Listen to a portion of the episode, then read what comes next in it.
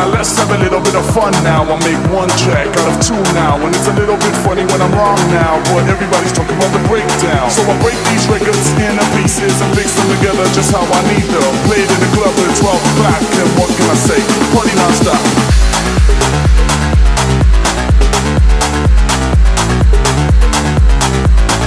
Party non-stop.